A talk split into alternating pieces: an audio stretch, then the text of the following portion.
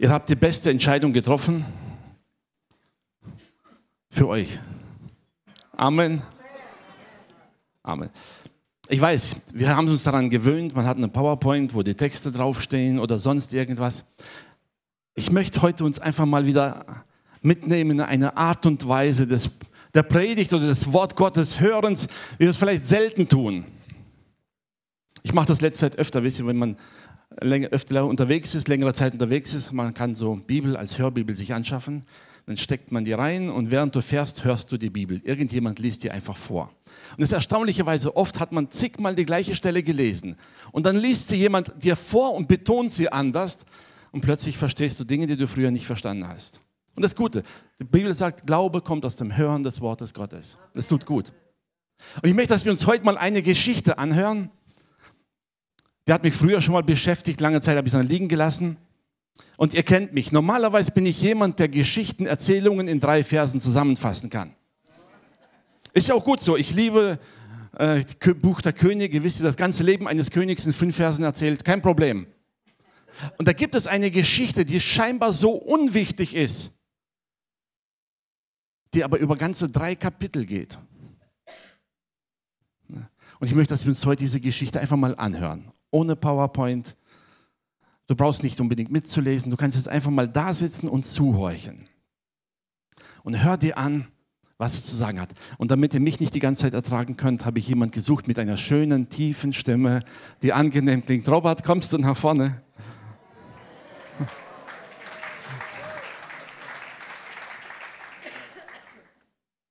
Wundert euch nicht, warum ich keine Bibel hier habe. Für die Bibel brauche ich eine Brille, weil ich nicht mehr so gut lesen kann. Daran habe ich mich noch nicht gewöhnt, deshalb drucke ich mir es einfach größer aus. Ne? Also irgendwann, wenn die Arbeit mir zu viel wird mit dem Drucken, ziehe ich doch noch eine Brille an. Aber bis dahin, Robert, du darfst. Okay, also eine Sache im Vorfeld. Jeden Namen, den ich falsch ausspreche, bitte verzeiht es mir. Okay. Also auch mit, haben wir Bibelstelle schon durchgegeben? Hm, ja gut. Also ihr findet die Geschichte auch im 4. Mose, ähm, die Kapitel 22 bis 24. Okay. Danach zogen die Israeliten weiter und lagerten sich in den Steppen Moabs gegenüber Jericho. Und Balak, der Sohn Zippors, sah alles, was Israel den Amoritern angetan hatte. Und die Moabiter fürchteten sich sehr vor dem Volk, weil es groß war, und den Moabitern graute vor den Israeliten. Und sie sprachen zu den Ältesten der Midianiter. Nun wird dieser Haufe auffressen, was um uns herum ist, wie ein Rind das Gras auf dem Felde abfrisst. Balak aber, der Sohn Zippors, war zu der Zeit König der Moabiter. Und er sandte Boten aus zu Bileam, dem Sohn Beors, nach Petor, das am Euphrat liegt, ins Land der Kinder seines Volks, um ihn herbeizurufen, und ließ ihm sagen, siehe, es ist ein Volk aus Ägypten gezogen, das bedeckt das ganze Land und lagert mir gegenüber. So komm nun und verfluche mir dieses Volk, denn es ist mir zu mächtig. Vielleicht kann ich es dann schlagen und aus dem Lande vertreiben denn ich weiß, wen du segnest, der ist gesegnet, und wen du verfluchst, der ist verflucht. Und die Ältesten der Moabiter gingen hin mit den Ältesten der Midianiter und hatten Lose zum Wahrsagen in ihren Händen und kamen zu Biliam und sagten ihm die Worte Balaks. Und er sprach zu ihnen, Bleibt hier über Nacht, so will ich euch antworten, wie mir es der Herr sagen wird. Und da blieben die Fürsten der Moabiter bei Biliam. Und Gott kam zu Biliam und sprach, wer sind die Leute, die bei dir sind? Biliam sprach zu Gott, Balak, der Sohn Zippors, der König der Moabiter, hat zu mir gesandt. Siehe, ein Volk ist aus Ägypten gezogen und bedeckt das ganze Land. So komm nun und verfluche es, vielleicht kann ich dann mit ihm kämpfen und es vertreiben. Gott aber sprach zu Biliam, geh nicht mit ihnen, verfluche das Volk auch nicht, denn es ist gesegnet. Da stand Biliam am Morgen auf und sprach zu den, zu den Fürsten Balaks, Geht hin in euer Land, denn der Herr will es nicht gestatten, dass ich mit euch ziehe. Und die Fürsten der Moabiter machten sich auf, kamen zu Balak und sprachen, Biliam weigert sich mit uns zu ziehen. Da sandte Balak noch mehr und noch mächtigere Fürsten als jene waren. Als die zu Biliam kamen, sprachen sie zu ihm, so lässt dir sagen Balak, der Sohn Zippors, wehre dich doch nicht dagegen, zu mir zu ziehen. Denn ich will dich hoch ehren, und was du mir sagst, das will ich tun. Komm doch und verfluche mir dies Volk. Biliam antwortete und sprach zu den Knechten Balaks, wenn mir Balak sein Haus voll Silber und Gold gäbe, so könnte ich doch nicht übertreten das Wort des Herrn meines Gottes, weder im Kleinen noch im Großen. So bleibt auch ihr nun hier diese Nacht, dass ich erfahre, was der Herr weiter mit mir reden wird. Da kam Gott in der Nacht zu Biliam und sprach zu ihm, sind die Männer gekommen, dich zu rufen, so mach dich auf und zieh mit ihnen, doch nur was ich dir sagen werde, sollst du tun. Da stand Biliam am Morgen auf, sattelte seine Eselin und zog mit den Fürsten der Moabiter. Aber der Zorn Gottes entbrannte darüber, dass er hinzog, und der Engel des Herrn trat in den Weg, um ihm zu widerstehen. Er aber ritt auf seiner Eselin, und zwei Knechte waren mit ihm. Und die Eselin sah den Engel des Herrn auf dem Wege stehen, mit einem bloßen Schwert in seiner Hand. Und die Eselin wich vom Weg ab, ging auf dem Felde. Biliam aber schlug sie, um sie wieder auf den Weg zu bringen. Da trat der Engel des Herrn auf den Pfad zwischen den Weinbergen, wo auf beiden Seiten Mauern waren.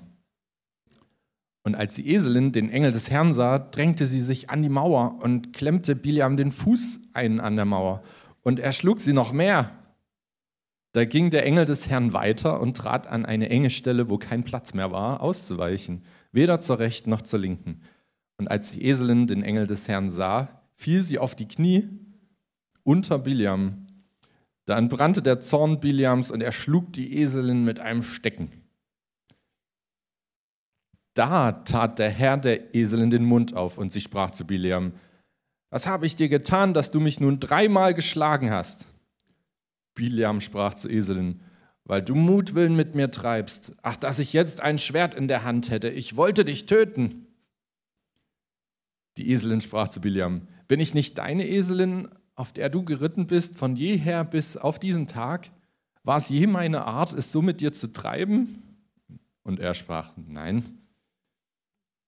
Da öffnete der Herr dem Biliam die Augen, dass er den Engel des Herrn auf dem Wege stehen sah, mit einem bloßen Schwert in seiner Hand. Und er neigte sich und fiel nieder auf sein Angesicht.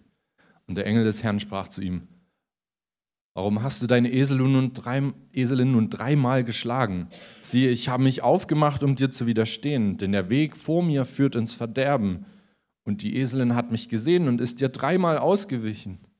Wäre sie mir nicht ausgewichen, wollte ich dich jetzt töten, aber die Eselin am Leben lassen. Und da sprach Biliam zu dem Engel des Herrn, ich habe gesündigt, ich habe es ja nicht gewusst, dass du mir entgegenstandst auf dem Wege. Und nun, wenn es dir nicht gefällt, ich will wieder umkehren. Der Engel des Herrn sprach zu ihm, zieh hin mit den Männern, aber nichts anderes, als was ich zu dir sagen werde, sollst du reden. Und so zog Biliam mit den Fürsten Balaks. Als Balak hörte, dass Biliam kam, zog er aus ihm entgegen nach Arin Moab, das am Arnon liegt, an der äußersten Grenze, und sprach zu ihm: Habe ich nicht zu dir gesandt und dich rufen lassen? Warum bist du denn nicht zu mir gekommen? Meinst du, ich könnte dich nicht ehren? Biliam antwortet ihm: Siehe, ich bin zu dir gekommen, aber wie kann ich etwas anderes reden, als was mir Gott in den Mund gibt? Nur das kann ich reden. So zog Biliam mit Balak und sie kamen nach Kirjat Huzot. Und Balak opferte Rinder und Schafe und sandte davon an Biliam und an die Fürsten, die bei ihm waren. Und am Morgen nahm Balak den Biliam und führte ihn hinauf nach Bamot Baal, dass er von dort das ganze Volk überblicken konnte.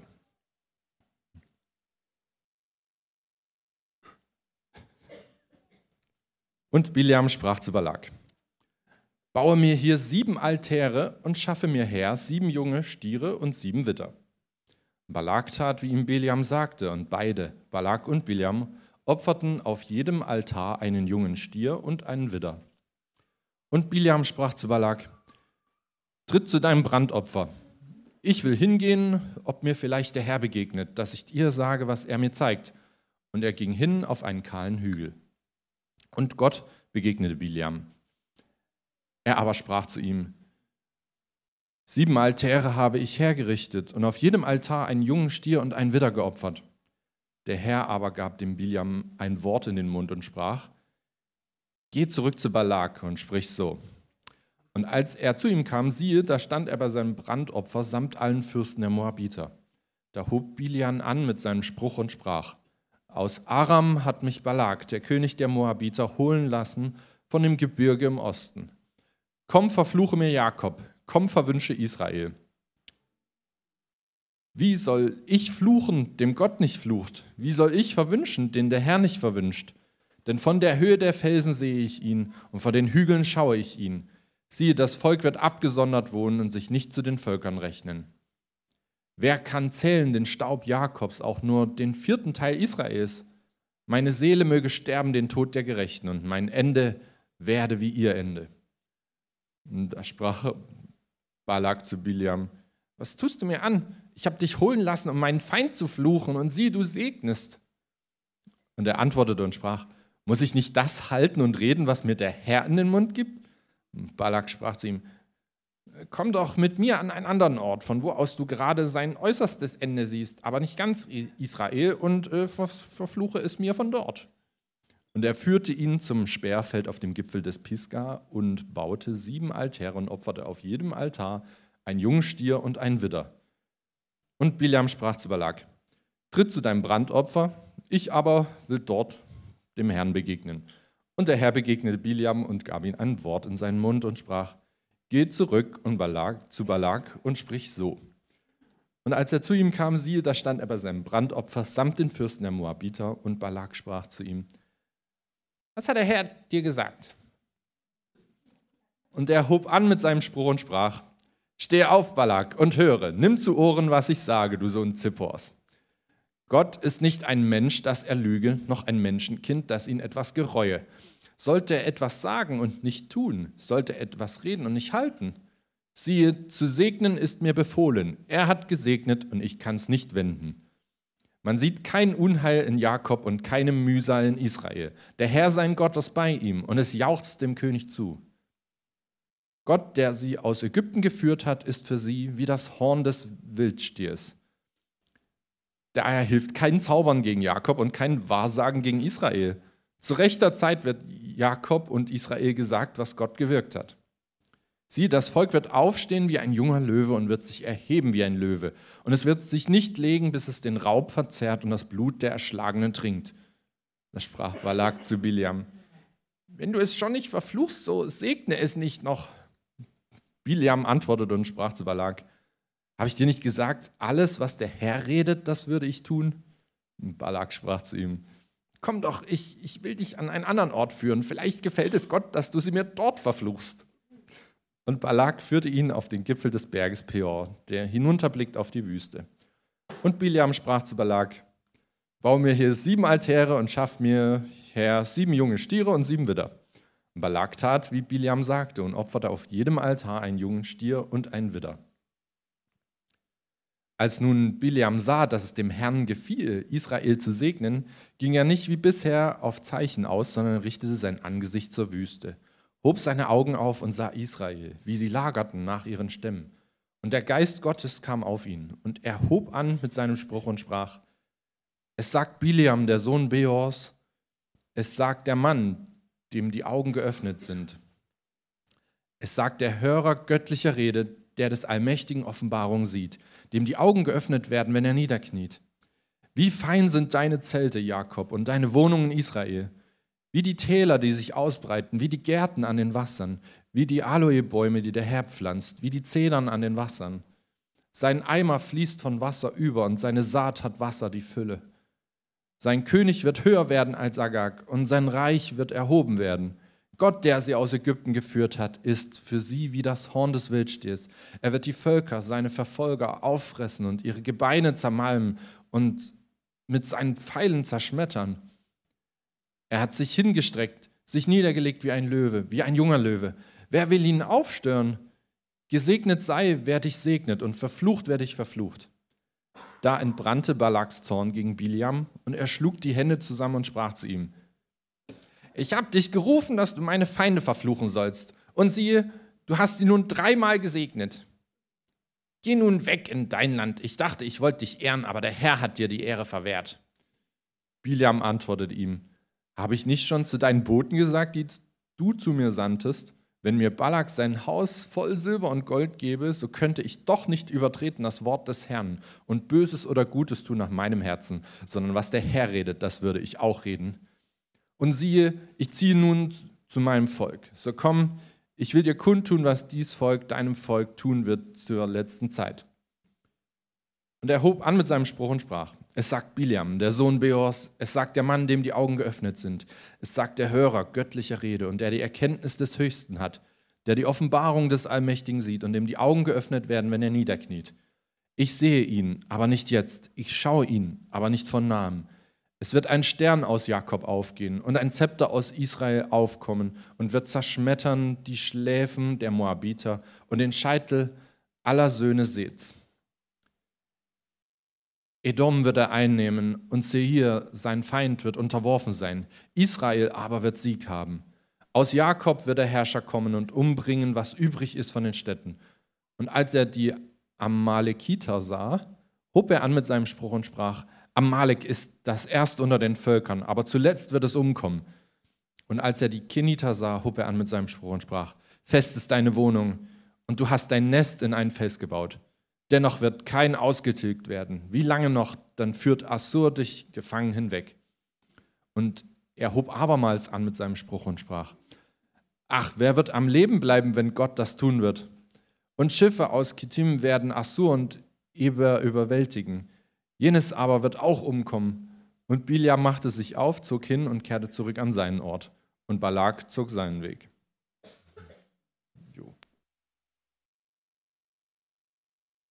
Dankeschön.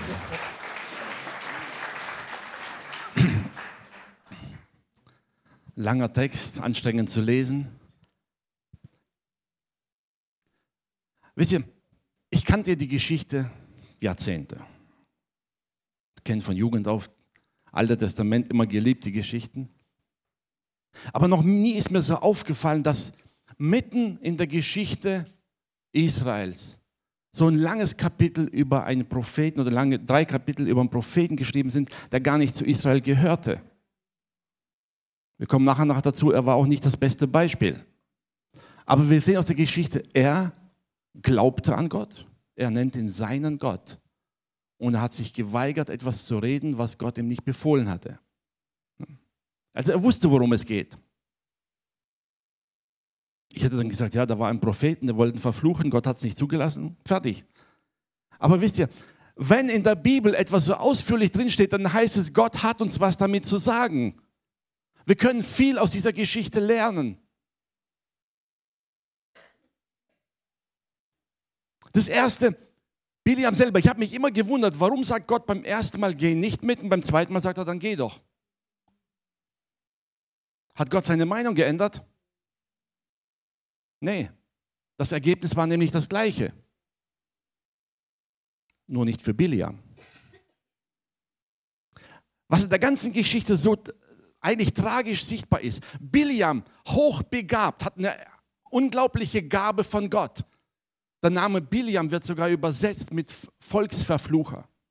Und Balak wusste es, wenn Biliam ein Volk flucht, ist dieses Volk verloren. Biliam wusste aber ganz genau, ich kann nur das sprechen, was Gott sagt. Das heißt, wenn Gott ein Volk verflucht hat, sagt er, kann ich reden, kein Problem. Und er wusste es und er hat sich auch geweigert, gegen Gottes Wort zu reden, weil er wusste, damit verliert er sein Ansehen, seine Stellung, alles. Er hatte sich das mehr oder weniger, heute gesagt, hart erarbeitet, diesen Ruf. Alle wussten, wenn Biliam jemand flucht, dann geht es schlecht aus. Er hatte mit Gottes Wort kein Problem. Biliam hatte mit einem anderen Ding Problem. Die Bibel sagt, er suchte seine Ehre. Er sagte, Balak kann mir Gold und Silber schicken, so viel er will. Aber Balak sagte gar nicht, ich gebe dir mehr Gold. Er sagte, ich will dich ehren. Beim ersten Mal hat er ein paar Fürsten geschickt. Beim zweiten Mal heißt es nicht, er hatte mehr Gold geschickt. Nein, er sagte, er schickte ihm höhere Fürsten und noch mehr davon. Stell dir vor, stellvertretende Landesminister kommt zu dir und bittet dich um Gefallen. Und du sagst, nee, am nächsten Tag kommen alle Minister zusammen. Das sagt was über hm, den Wert aus, den du hast für sie, oder? Und Bileam ließ sich davon verlocken immer wieder. Diese Ehre, dieses Ansehen wollte er haben. Was ist passiert? Bei all der wunderbaren Gabe, die er hatte, hat er sich von seinen persönlichen Neigungen verführen lassen, das zu gebrauchen. Kurz zusammengefasst, wäre Biliam beim ersten Mal steigen geblieben und gesagt, nein, Gott hat gesagt, ich gehe nicht mit, dann hätte er sein Leben und sein Ansehen bewahrt. Beim zweiten Mal sagte Gott, dann geh doch. Und das hat ihn sein Ansehen und sein Leben gekostet. Wir lesen später im Kapitel 31, als Israel Rache nahm an Moab für das, was geschehen ist, töteten sie auch Biliam mit seiner ganzen Familie. Was war passiert? Am Schluss, wo wir lesen, Biliam geht weg, da gibt es hinterher eine Begebenheit, wo jetzt in der Geschichte nicht beschrieben steht. Was? Biliam wollte seine Ehre haben. Also erzählte er Balak eine Hintertür. Er sagt, verfluchen kann ich dieses Volk nicht. Aber verführt sie zur Sünde, dann werden sie fallen. Er wollte unbedingt seine Stellung wieder retten, sein Ansehen. Balak war derjenige, der ihn praktisch groß gemacht hatte. Bei ihm hat er die Ehre gehabt. Er wollte sie unbedingt behalten. Um seiner Ehre willen, um seiner Stellung willen, hat er ihm den Rat gegeben, verführt sie einfach zur Sünde. Dieser Rat hat zigtausend Israeliten das Leben gekostet, weil sie sich darauf reingefallen sind. Die ganze Bibel hinterher, auch im Neuen Testament, wird Biliam erwähnt, wisst ihr so, als Symbol für einen Irrlehrer, für einen Volksverführer. Bis hin zur Offenbarung wird seine Sünde erwähnt. Ein Mann, der eine unglaubliche Gabe von Gott hat. Weißt du, ich sage mir das ganz einfach, wenn du den Charakter eines Menschen kennenlernen willst, dann blende mal seine Gabe aus und das, was übrig bleibt, zeigt seinen Charakter. Wir beurteilen Menschen zu sehr nach ihren Gaben, nach ihren Fähigkeiten. Viel zu sehr. Die Gaben sind von Gott, die sind vollkommen, kein Problem. Aber wie wir mit den Gaben umgehen, das ist ein Problem. Wisst ihr, wenn wir die Gabe dazu gebrauchen, um unser eigenes Ego zu befriedigen, sei es Ansehen, sei es Macht, sei was auch immer, in dem Moment lassen wir uns dazu verführen, Dinge zu tun, die nicht okay sind. Und das hat sich bis heute nicht geändert.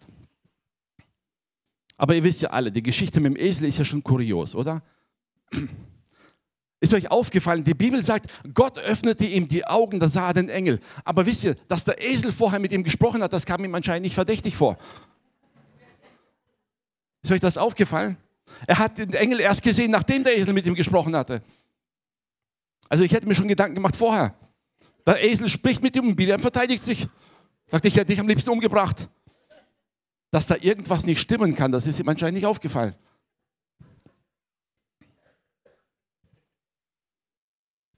Das andere Kuriose ist, wie kommt es, dass ein Esel mehr sieht als ein Prophet? Äh. Ich weiß nicht, hast du manchmal auch so das Gefühl, dass ähm, du immer alles richtig machst und machst du einmal was falsch oder anders als andere dich erwarten und schon verurteilen sie dich dafür. Das Erstaunliche ist, dieser Esel erteilte Biliam eine Lektion in Sachen Vertrauen. Er sagt ihm, habe ich dich jemals so behandelt? Habe ich dir nicht immer treu gedient? Und jetzt mache ich einmal nicht das, was du willst und schon willst du mich umbringen. Die Lektion muss ein Prophet vom Esel anhören. Ne? Also wenn ihr manchmal denkt, warum ich so in meinem Leben nicht so entscheide, wie es erwartet, ihr wisst, manchmal sieht ein Esel mehr. Ne?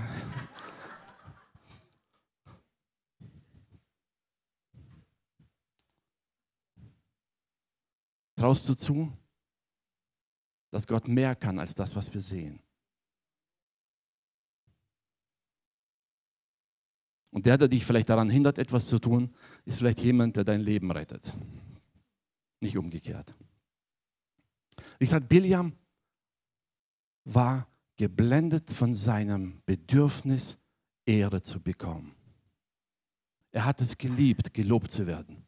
Er hat es geliebt, vor allem dazustehen als jemand, der die Macht hat, ganze Völker zu verfluchen. Und das wollte er um keinen Preis hergeben. und hat das mit seinem Leben bezahlt. Die ganze Gabe hat ihm nichts mehr genützt. Seine prophetische Sicht hat ihm nichts genützt. Am Ende bezahlte er dafür mit seinem Leben. Er hätte einfach beim ersten Mal auf Gott hören sollen und sagen, wenn Gott gesagt hat Nein, dann ist es Nein. Aber er wollte doch irgendwie, vielleicht gibt es ja doch eine Möglichkeit. Also die erste Lektion, die wir von Biliam lernen müssen, eine Gabe rettet dein Leben nicht. Gaben sind eine Gabe von Gott, die er gibt und die du gebrauchen kannst. Die Bibel beschreibt Biliam nicht weiter. Das ist, woher er kommt, warum er die Gabe hat, wie auch immer. Sagt nichts darüber. Fakt war nur, er hatte die Gabe und er hatte die Fähigkeit zu sagen. Und das, was er prophezeite, war wahrscheinlich mehr, als manch einer von uns je in seinem Leben gesehen hat. Und er prophezeite die Wahrheit. Und doch merkte er nicht, dass er derjenige war, der im Unrecht war. In 4. Mose 31, Vers 8, da lesen wir das, dass Biam getötet wurde. In äh, Vers 16, da, wie soll man sagen, ich würde so sagen, da stutzt Mose das Volk zurecht. Als sie Moab besiegt haben, da heißt es, sie nahmen Frauen gefangen, brachten sie mit und Mose wurde zornig, weil er sagte, hat nicht genau dies, die Sünde Biliams, uns zu Fall gebracht? Und jetzt bringt er die Frauen einfach wieder mit ins Lager.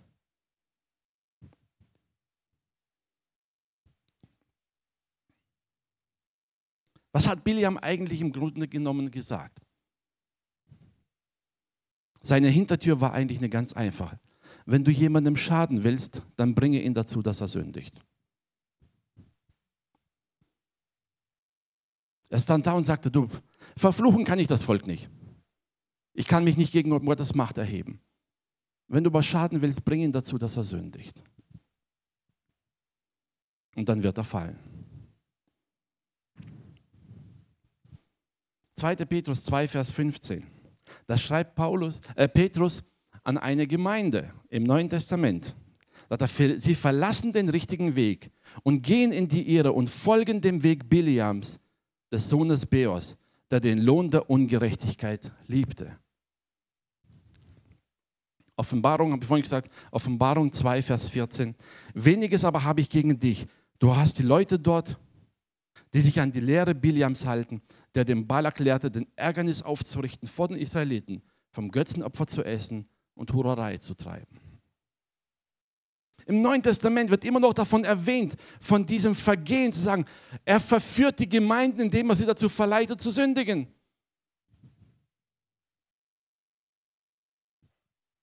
Ein Prophet, der erstaunliche Gabe hatte, zu dem Gott im Traum sprach. Wer wünscht sich das nicht? So mal Begegnung mit Gott zu reden. Er hatte alles und es rettet ihn nicht. Er lässt sich dazu verführen um seines Ansehens willen. Eine harte Lektion. Die hat uns immer noch was zu sagen. Wisst ihr, wir kennen oft. Wir haben gestern die Predigt gehört über den Willen Gottes, dass wir beten sollen. Falls nicht, einfach anhören. Es ist gut. Wir wissen viel. Wir kennen das Wort Gottes. Manchmal wissen wir auch, was richtig ist. Wisst ihr? Und wir wissen, was Gott zu sagen hat. Aber manchmal passt es uns nicht. Nach dem Motto, wisst ihr, wie Balak und Bilam das gemacht haben. Na gut, Herr, wenn es auf diesem Weg nicht geht, vielleicht von der anderen Seite. Hat auch nicht funktioniert. Okay, Herr, wenn es da nicht geht, vielleicht von der dritten Seite. Manchmal fällt es uns schwer zu akzeptieren, was Gott sagt. Wisst ihr, da sind wir nicht alleine. Paulus ging es auch so. Paulus sagt, ich habe dreimal gebeten und Gott hat gesagt, lass dir an meiner Gnade genügen. Amen. Aber wir neigen dazu, wir denken vielleicht irgendwie anders. Wisst ihr, warum ich diese Geschichte liebe, dass sie so ausführlich ist? Eigentlich aus dem wichtigsten Punkt, ein, ein wichtiger Gedanke, den ich heute mitgeben möchte, den du vielleicht nie vergessen solltest. Gott sagt zu Biliam, dieses Volk ist gesegnet. Und Biliam sagt selbst zu Balak, ich kann das nicht wenden. Was immer du über Flüche gehört hast, lies die Geschichte nochmal. Ich sage es dir, wenn du von Gott gesegnet bist, kann kein Fluch dich treffen. Es funktioniert nicht. Es geht nicht. Lies dir die Geschichte zehnmal durch. Er beschreibt es ausdrücklich, sagt er, wenn Gott gesegnet hat, kann ich es nicht wenden. Es geht nicht. Da können sie Teufelszirkel abhalten, so viel sie wollen und Opfer bringen, so viel sie wollen. Sie können sich treffen und gegen dich beten, so viel sie wollen. Wenn du gesegnet bist, kann dich kein Fluch treffen. Amen. Es sei denn, und jetzt kommt diese Sünde Biliams, er öffnet eine Hintertür. Es sei denn, du glaubst, dass der Fluch dich treffen kann. Und dann öffnet dein Glaube die Hintertür. Biblisch gesehen geht es nicht. Lass dich nicht dazu verführen, dass etwas, was Gott gesagt hat, nicht 100% richtig ist. Wenn Gott dich segnet, dann bist du gesegnet. Und niemand, selbst ein Prophet, der so begabt ist, kann hinstellen und diesen Segen umgehen. Es geht nicht. Er kann ihn nicht in einen Fluch verwandeln. Es geht einfach nicht. Und das wusste Bileam. Selbst wenn er es versucht hätte, wenn, selbst wenn der Balak was vorgespielt hätte, hätte es nicht funktioniert. Das wusste er. Biliam wusste, selbst wenn ich jetzt Balak sage, dass sie verflucht sind und er greift sie an, dann kriegt er eins auf den Deckel und dann wissen alle, dass ich gelogen habe.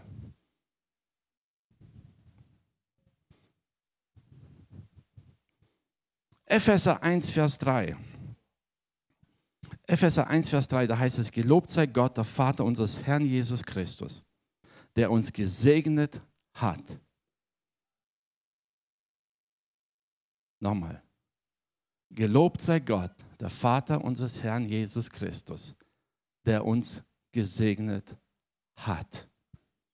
Sag es dir selber ganz bewusst.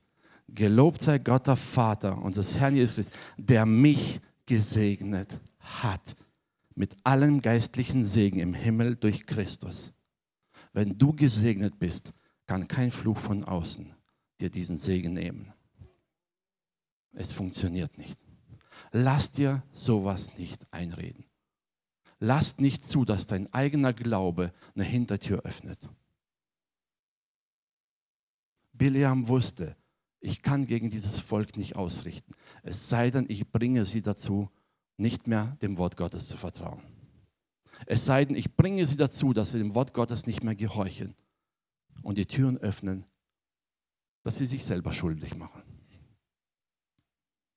Lass das in deinem Leben nicht zu. Werde dir bewusst, du bist gesegnet. Hab keine Angst davor, was andere mit dir vorhaben. Keiner von außen kann den Segen rauben, den Gott in dein Leben gelegt hat. Amen. Egal wie begabt derjenige ist. Egal was da kommt, erkenne es. Wisst ihr, es ist erstaunt. Bileam versuchte es auf Geheiß des Balak. Er wusste von vornherein, es funktioniert nicht. Er wusste es. Die Bibel sagt, beim dritten Mal hat er gar nicht mehr darauf gewartet, dass irgendein Zeichen kommt. Ich habe es gelesen. Da heißt es beim dritten Mal, wartet er nicht auf ein Zeichen, er hob seine Augen, sah in die Wüste und fing an zu prophezeien und fing an zu segnen. Weil er wusste, er kann es gar nicht anders. Gott wird seine Meinung nicht ändern. Die sind gesegnet und bleiben gesegnet. Er kann es nicht ändern. Dein Feind weiß, dass du gesegnet bist. Er weiß es. Weißt du es auch? Israel war sich in diesem Moment nicht einmal bewusst, welch einen Segen sie haben und sie ließen sich verführen zur Sünde. Und das hat zigtausend das Leben gekostet. Wenn ihr die Geschichte weiterlest, da gibt es eine ganz kuriose Geschichte. Ne? Ich weiß, klingt jetzt vielleicht ein bisschen böse, ne? wenn manche Männer denken, die schönste Art zu sterben ist beim, ne, im Bett, ne? beim Sex. Lies die Geschichte weiter. Da hat, lag auch einer mit einer mit morbideren Frau und sein Tod war nicht schön. Es hat Elend mit sich gebracht. Lass nicht zu, dass der Feind dir einredet, dass er in irgendeiner Form auf dein Leben Einfluss haben kann, wenn Gott dich segnet. Die einzige Möglichkeit, die er hat, ist die, die du ihm erlaubst. Durch deinen eigenen Glauben, durch dein eigenes Handeln. Was war der Fehler von Israel? Sie wussten, was sie nicht tun dürften, haben es trotzdem getan. Sie ließen sich ein, vor allem dann die Männer mit moabitischen Frauen. Die haben sie wiederum dazu verführt, ihren Götzen mitzuopfern. Und siehe da, schon war der Schutz Gottes von ihnen weg.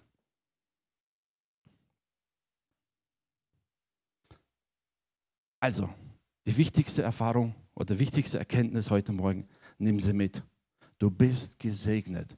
Spiel nicht mit diesem Segen. Lass dir diesen Segen auch nicht ausreden. Werd dir bewusst, du bist gesegnet und du bist unter dem Schutz Gottes und niemand von außen kann dir schaden. Das ist Gottes Verheißung an dich. Amen. Die zweite Lektion ist, egal welche Gabe du hast, egal wie groß deine Gabe ist, du wirst nicht über deine Gabe stolpern, du wirst über deinen Charakter stolpern. Seine Charakterschwäche hat Biliam mit seinem Leben bezahlt. Obwohl er eine Gabe hatte, die viele von uns heute in der neutestamentlichen Zeit gern hätten. Diese Erkenntnis und die Sicht und das Reden mit Gott, wir wünschen es uns.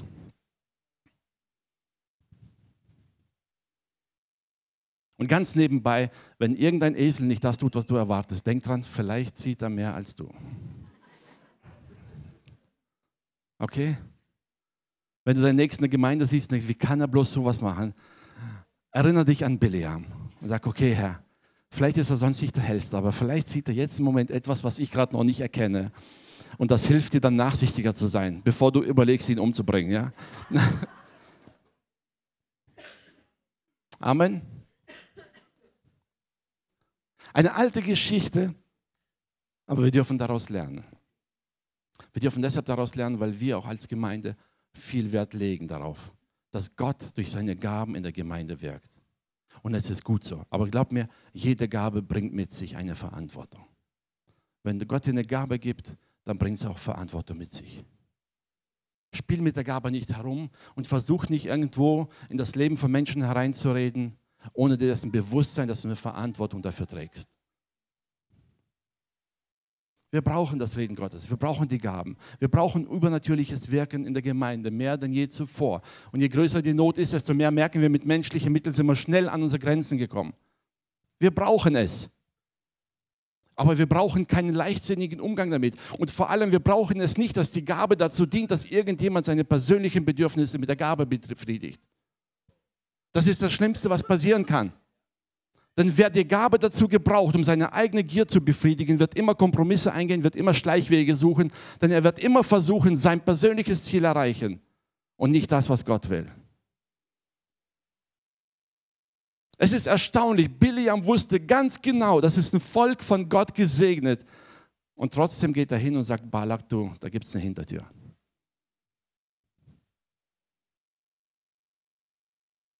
Dieser Gott, der zu ihm sprach, den er kannte, an den er glaubte. Und selbst das war ihm nicht wichtig genug, weil seine persönliche, sein persönlicher Ehrgeiz ihm wichtiger war. Und diese menschliche Schwäche, wisst ihr, so kurios es klingen mag, die haben wir heute genauso als Gefahr.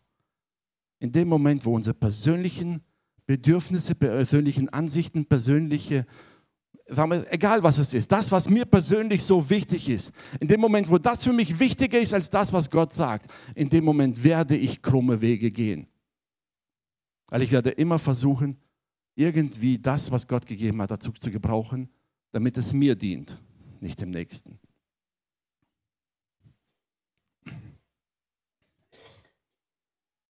Ich hoffe, die Geschichte war euch nicht zu langweilig heute. Und ich hoffe, nehmt es einfach mit. Und wenn du alles andere vergessen solltest von der Geschichte, vergiss eins nicht. Durch Jesus Christus bist du gesegnet. Hab keine Angst vor irgendwelchen Mächten draußen. Hab keine Angst vor irgendwelchen Dämonen. Hab keine Angst vor irgendwelchen Leuten, die versuchen dir zu schaden. Solange du im Segen Gottes stehst und am Schutz Gottes bist und dich Gott unterordnest, kann kein Fluch dich treffen. Amen. Das ist das, was die Geschichte aussagt. Biliam hat es auf zig Weisen versucht, von allen Seiten Israel betrachtet. und wusste von allen Seiten, wen Gott segnet, den kann ich nicht fluchen. Es funktioniert nicht. Egal, ob die Leute dir von vorne begegnen, von der Seite oder ob sie versuchen, dir in den Rücken zu fallen. Lege Wert darauf, dass du im Segen Gottes bleibst. Werde dessen bewusst. Ich lade dich jetzt ein zum Abschluss, vor Gott zu stehen und sagen, Herr, danke, dass ich dein Gesegneter bin. Sag es dir so oft, bis du es glaubst. Wirklich. Sag es dir so oft, bis du es glaubst. Denn dann wird Ruhe in dein Herz einkehren. Angst wird weichen, wenn du weißt, es ist vollkommen egal, was geschieht. Wenn ich der Gesegnete Gottes bin, dann bin ich im Willen Gottes und Gott wird mich erhalten. Egal was kommt. Die Umstände können sich ändern, es kann schwierig werden, es kann sein, dass es Dürrephasen gibt, es kann, dass Probleme auftauchen und ich weiß, wie ich die Probleme löse. Spielt keine Rolle. Wenn ich gesegnet bin, dann wird Gott mich ans Ziel bringen. Und Paulus schreibt in Epheser, du bist gesegnet mit allem geistlichen Segen im Himmel. Amen. Das ist deine Verheißung. Nimm sie mit und gib sie weiter und sei ein Segen, wo immer du bist. Gott segne euch. Lass uns aufstehen.